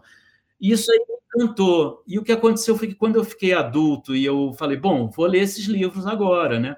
E fui atrás, jovem adulto, né? Adolescente, adulto, comecei a ir atrás dos livros e foi uma decepção absoluta. Porque você tinha lido pela forma como ela contava para você. É, eu não consegui nunca ler ficção científica. É estranhíssimo. Eu consigo, eu consigo se alguém me contar o que está sendo narrado ali, eu consigo e fico encantado. Adoro ficção científica, mas eu não consigo ler os livros. É, eu não consigo, a linguagem me me, me, sei lá, me, me impede de, de, de, ler as histórias. Então é engraçado, né? Uma é curioso aí, porque eu tive essas histórias de uma maneira oral e eu parece que eu só consigo me reapropriar delas oralmente também por alguém me contando, né? Ou vendo filme, adoro filme de ficção científica. Já é uma ideia para um podcast, né? Narrar os livros uh, que, que a pessoa leu, né? De ficção científica. Já seria bom. Sim, seria. É uma que, na verdade, é um pouco repetitiva, porque tem a ver com o que a gente falou, mas acho que como ela ela coloca isso numa chave um pouquinho diferente, eu acho que pode, pode render uma coisa, uma, uma resposta bacana.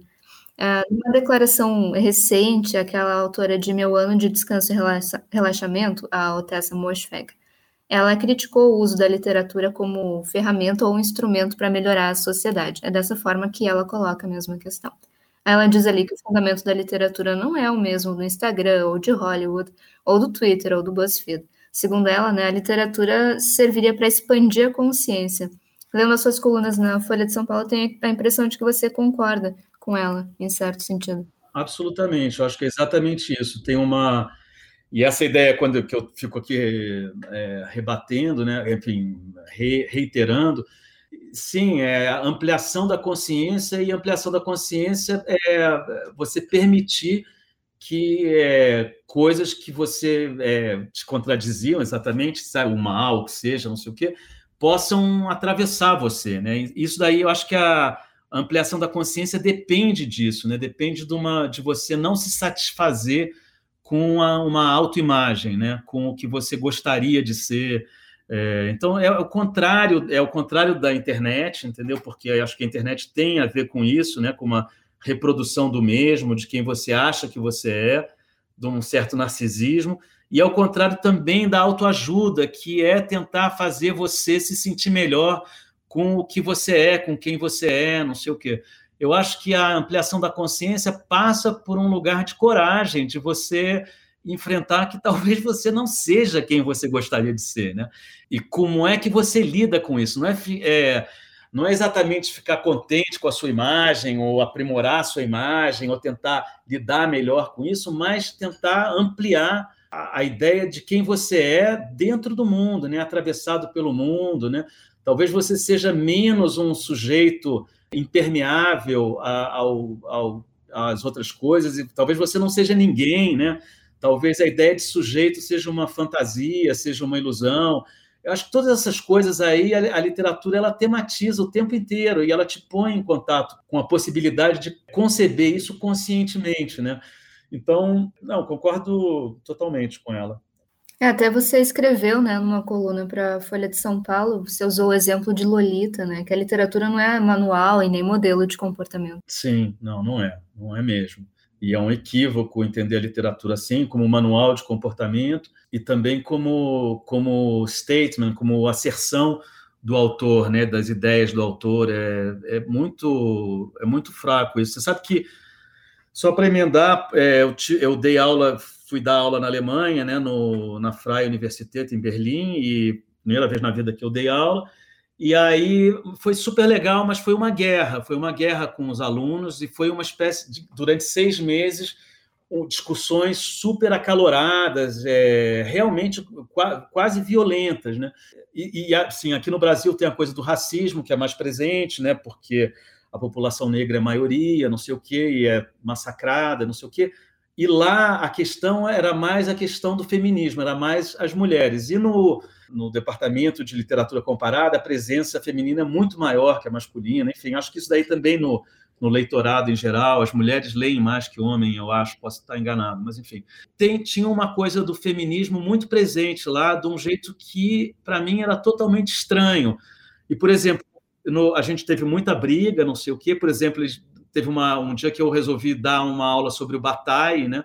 Jorge Bataille, e as pessoas enlouqueceram e dizendo que aquilo ali era um homem heterossexual, branco, machista, contra as mulheres e que aquilo não poderia ser lido numa universidade progressista como aquela, que aquilo deveria ter, ser banido é, daquela universidade, que era um, uma afronta eu trazer aquilo para a aula. É o tal do safe space, né?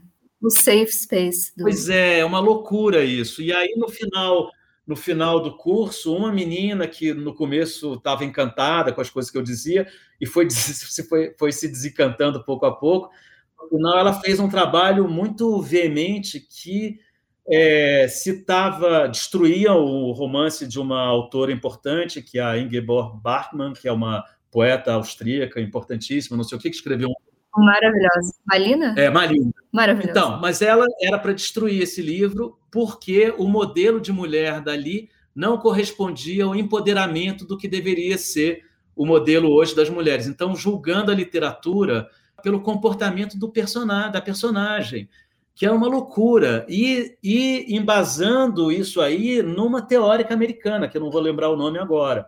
Isso é uma loucura o que está acontecendo na, na, nessa coisa dessa, dessa, desse câmbio aí, dessa mudança da percepção da literatura para uma representação política no sentido mais empobrecido da palavra, né?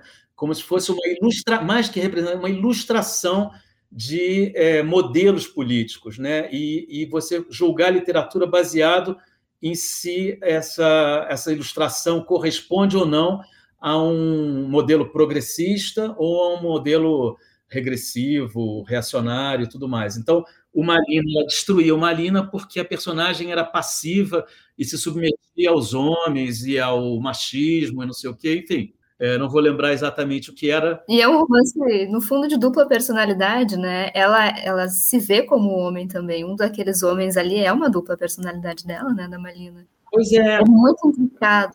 Essas sofisticações aí de leitura, de camadas, é essa essa ideia da literatura reduzida à ilustração de modelos é, não permite, né? Então é terrível, mas enfim. Você quer falar um pouco mais da sua experiência de docência? Achei bem interessante você dizer que foi uma guerra e, e queria ouvir um pouquinho mais se você se sentir confortável para falar. É, foi uma guerra. Eu estava muito nervoso, na verdade, porque eu nunca tinha dado na aula na vida, e aí ia ser um curso em inglês. Tudo bem, não era em alemão, mas enfim, tinha que dar o curso em inglês, já era para mim complicadíssimo. E eu preparei, e eu quis fazer um negócio meio louco. Eu é, juntei alhos com bugalhos, então tinha de misturava Euclides da Cunha com Mob Dick, sabe? É um, tinha umas, umas coisas assim meio é, bem idiosincráticas. Então, e, e o, o, a ideia, o, ter, o título do, do seminário era o, justamente o desejo contra a identidade. Então, aí dentro se abarcava um monte de coisas. Eu tentei é, ir pensando ao longo da história da literatura em diversos autores que me interessavam, e aí eu misturava Euclides é, da Cunha com, com Melville, com Moby Dick, para um pouco tentar tematizar essa ideia do desejo como uma força contraditória, de contradição, né, de, de, é, de inconsciente, é, de possessão e tudo mais, e a identidade como uma espécie de, é, de, consciência mais convencional, né? E fiquei tentando fazer essa, essa oposição aí em vários, vários é, autores e tudo mais, e isso aí, ao mesmo tempo que é, é, interessou demais os alunos no início, sei lá, eu comecei a a classe com 60, 50, 60 alunos, era muita gente. Depois diminuiu um pouco, mas continuou, sei lá, na lista, acho que eu tinha 50 alunos, 40 e tantos, sei lá. E aí, mas conforme foi avançando, é, as pessoas foram ficando mais violentas e veementes na, na no confronto é, em relação às minhas ideias. Isso aí foi genial, porque era todo dia era um embate, era uma guerra, mas ao mesmo tempo ele é, tinha um entendimento ali que eu estava do lado deles, então era uma guerra. Eu não era o cara reacionário, não sei o que. Eu tô, é, a gente está em princípio lutando pelas mesmas coisas. É, era só uma questão de afinamento, pra, mas para esse afinamento tinha que passar por uma por uma turbulência incrível que foi o que aconteceu ao longo de seis meses. E no final acabou uma espécie de declaração de amor mútua, meio ao mestre com carinho, quase assim. É um, teve um, uma última sessão em que era só é, rasgação de seda e declaração de amor.